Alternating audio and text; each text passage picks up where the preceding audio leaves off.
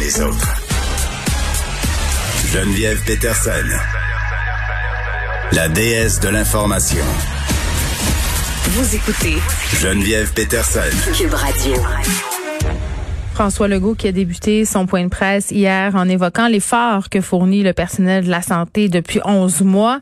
Euh, moi, je me demandais comment il accueillait ces annonces-là, le personnel de la santé hier. Euh, on va parler euh, à Dr Amélie Boisclair, qui est interniste intensiviste euh, qui œuvre en zone COVID à l'hôpital Pierre-Legardeur à Terrebonne. Docteur Boisclair, bonjour. Oui, bonjour. Bon, j'ai bien envie de vous demander comment vous avez accueilli hier ce qu'on appelle ce petit déconfinement. Euh, ben c'est ça. Moi, je suis en, en zone rouge là, fait que ben je dirais que je craignais beaucoup qu'il y ait de, de grandes levées des restrictions. Mm-hmm. euh, c'est sûr que je pense que tout le personnel de la santé avait ces craintes là. Euh, après, bon, ben je voudrais pas être à la place du premier ministre pour prendre les, les décisions là, parce que c'est un fin équilibre entre l'économie, la santé mentale, tout le reste là, ce que ce que vous savez. C'est sûr que au, dans le milieu de la santé, on est encore pris à la gorge. Fait qu'on c'est, en tout cas, j'espère que ça va bien se passer. Est-ce que vous avez l'impression que les gens euh, le comprennent, ça, que vous êtes prise à la gorge, euh, docteur Boisclair? Parce que, euh, tu sais, on, répète, on parle de délestage, on a montré dans les médias différentes histoires la mm-hmm. semaine passée, on insiste beaucoup là-dessus, mais j'ai l'impression que ça demeure quand même très abstrait, ce qui se passe dans nos hôpitaux pour beaucoup de personnes dans la population. Mais je pense que vous avez tout à fait raison. Euh, puis ça venait un petit peu avec mon, mon combat pour l'accès aux médias, ce qui se passe. Vous étiez pour? Oui, définitivement. Hmm. Définitivement. Puis le but, c'est pas de faire du sensationnalisme, c'est juste que moi, je suis dedans depuis mars dernier euh, tout le temps. je veux dire, ça fait partie de mon quotidien. Puis même pour des proches, même pour des, des gens, c'est abstrait, tout ça. Euh, on entend parler de chiffres, on entend parler de délestage, on a appris tout un nouveau vocabulaire. Mm-hmm. Mais moi, c'est pas des chiffres, c'est des chaque chaque nom, chaque patient a un nom. C'est des patients, c'est des histoires, c'est des familles touchées. Mm. Euh, c'est les, les gens, j'essaie de leur dire, tu sais pas, c'est peut-être ta voisine qui est infirmière puis qui est à bout qui n'en peut plus. C'est ton, ton frère qui, qui devrait avoir son dépistage avec son sa colonoscopie, puis qui est mm. pas capable de l'avoir, puis on sait pas quand ça va arriver. Tu sais, c'est des gens, puis quand on, on monte ces visages-là, ou ça devient peut-être un peu plus concret, mais je suis d'accord avec vous, j'ai l'impression que c'est pas d'une comment dire, c'est pas une mal façon de faire de la population. Je pense que c'est mm. comme ça, tu sais, tout le monde est fatigué. Ben oui, puis j'entendais différents médecins faire des interventions dans plusieurs médias dire c'est vraiment bien qu'on parle des risques euh, qu'ont les personnes de 65 ans et plus.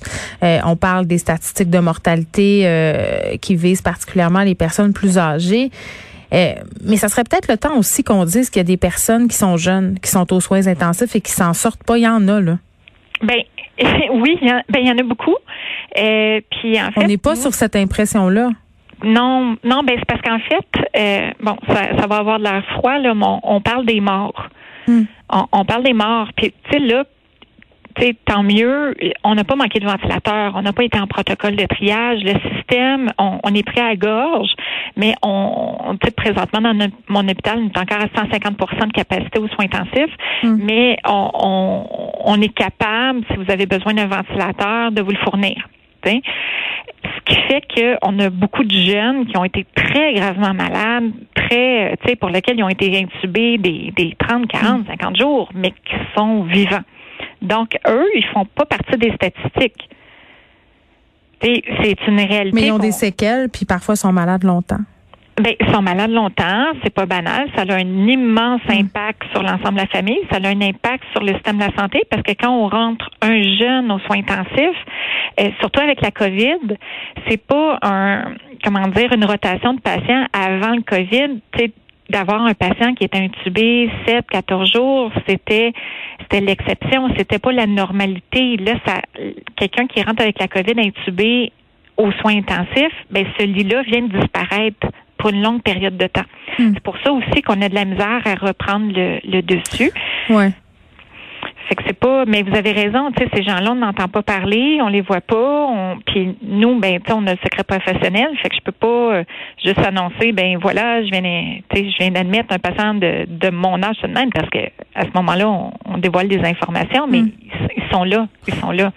Docteur Boisclair, par rapport aux annonces d'hier, vous me disiez on, avait un peu peur euh, qu'on annonce justement euh, euh, des mesures euh, qui seraient pas assez sévères par rapport à ce qui a été annoncé. Est-ce que vous trouvez qu'on est dans la dans la bonne mesure? C'est- si j'avais la réponse, je pense que comment dire, je pense qu'il y a quand même des, des gens qui ont des formations que les miennes qui ont beaucoup réfléchi à ça. Euh, tu sais, moi par contre, c'est quand je vois mes collègues, les virologues, les microbiologistes qui sont très inquiets. Oui, il y en a qui sont fait euh, qui sont Oui. sortis pour dire qu'on allait peut-être un peu trop vite.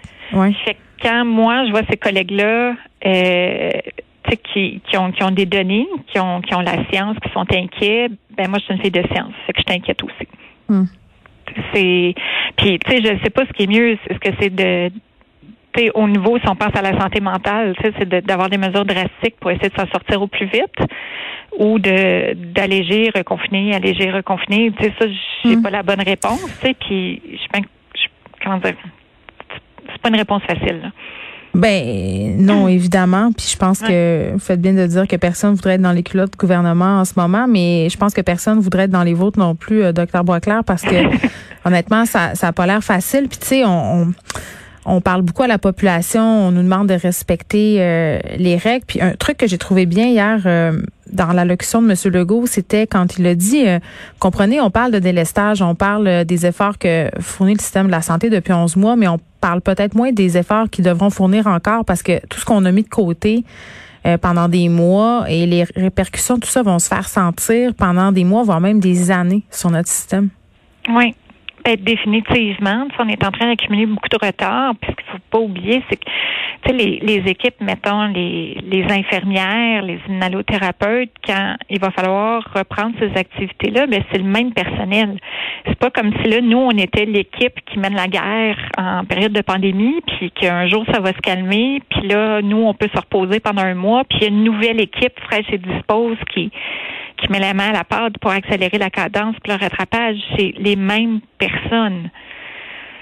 Fait ça aussi, ça, va être difficile parce que là, on, va prendre du monde qui, sont en train de courir un ultramarathon. Puis quand il va avoir un, un début d'accalmie au niveau du réseau, ben, au lieu de souffler, on va dire, ben écoute, reprends ton souffle, puis on continue. On court un là- autre demi. On court un autre ultramarathon. Prise deux. êtes- parce que ben il Mm. y aura pas il y a pas de nouvelles ressources, il y a pas de personnes euh, on n'a pas une équipe de backup qui attend juste de, de pouvoir venir prêter main forte. Mm. En fait, les équipes de backup sont déjà sur le terrain. Mais vous parlez, vous, en, entre vous, les infirmières, les infirmiers, les médecins, les préposés, euh, c'est quoi l'ambiance?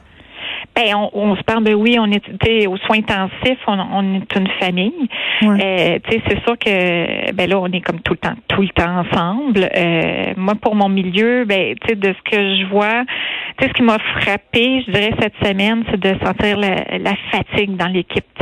On se le cachera pas, elle est là. Mais là, on dirait que tout d'un coup, ça m'a frappé, là, tu sais, des, des, des voir dans les, de, qu'ils verbalisaient aussi.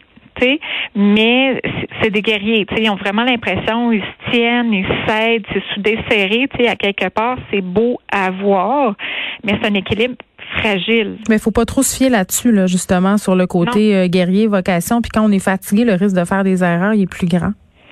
Ben, c'est c'est la crainte de tout le monde, puis ça, euh, ça l'ajoute au stress de Mm. tout le monde. Il y a personne qui voudrait ça, mais tu sais, les conditions sont sont pas faciles.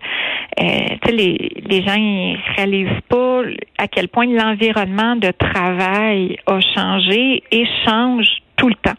Mm. Ça fait que les, les gens sont toujours, toujours, toujours en adaptation, que ce soit pour les lieux physiques, pour les règles, Mm. pour euh, le personnel, parce que tu sais, un jour ça va, oh non, là on est en train de réorienter quelqu'un d'autre. Ou, tu sais, fait que cette période-là d'adaptation, ça prend de l'énergie aussi sur du monde qui sont déjà en train de donner tout ce qu'ils ont. Oui, puis vous me parliez des proches euh, tantôt, c'est pas facile non plus pour les proches des gens qui travaillent en santé. Je vois beaucoup de témoignages passer euh, des gens qui sont mariés avec des médecins euh, qui ne voient plus leur conjoint, leur conjointe depuis des mois, qui les voient s'enfoncer. Puis on a eu cette histoire euh, de cette médecin dans la Oui. région de Sherbrooke qui a mis fin à ses jours. Ça aussi, là, ça a un impact euh, absolument incroyable sur des familles qui éclatent. Là. Euh, oui. Ben, c'est sûr que c'est des périodes difficiles. Euh, si je vois dans mon équipe les les, les infirmières, euh, je parle au féminin parce que c'est quand même la majorité. Il y en a beaucoup qui sont monoparentales. Fait que la réalité du du euh, l'école à la maison, des, des changements, la classe qui se fait fermer parce que là il y a un cas positif. Mais elles, elles vivent tout ça, mais en devant se rendre au travail ou sinon ils ont la culpabilité s'ils doivent rester avec leur enfant, d'avoir l'impression de laisser tomber l'équipe qui est en place. Mm. Puis là, on a beau leur dire non, non, c'est pas comme ça que ça marche, mais c'est tout le temps là. C'est, c'est vraiment extraordinaire là, ce que les équipes font sur le terrain, mais c'est pour ça que moi, mon message, c'est de dire là, s'il vous plaît, on a besoin de vous autres pour être capable de tenir le coup. Mm. Est-ce que vous avez peur de la troisième vague puis de la semaine de relâche qui s'en vient, docteur Boisclair? oui. euh, Les variants puis tout là, tout ça. Ben c'est comment dire, c'est parce que tout ça arrive sur un système qui est plein, hmm. puis là en plus qui est épuisé. Tu sais, comme je veux dire, on, les équipes sont à terre puis ils essayent de revenir, puis là bang, tu sais, c'est un variant encore plus contagieux qui, qui risque d'arriver. Euh, c'est sûr que ça m'inquiète. C'est pour ça que, tu sais, pour la semaine de relâche, bon, il y a l'histoire des, voyages qui a été quand même temporisée.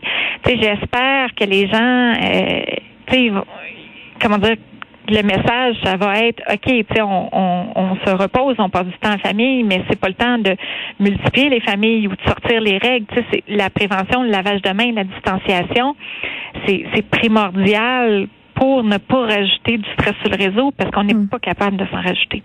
Docteur Boisclair, merci. Merci pour cette entrevue. Merci pour ce que vous faites. C'est ce que j'ai envie de dire, euh, docteur Boisclair, qui est interniste, intensiviste, qui œuvre euh, en zone COVID, donc en zone rouge à l'hôpital Pierre Le Gardeur de Terrebonne.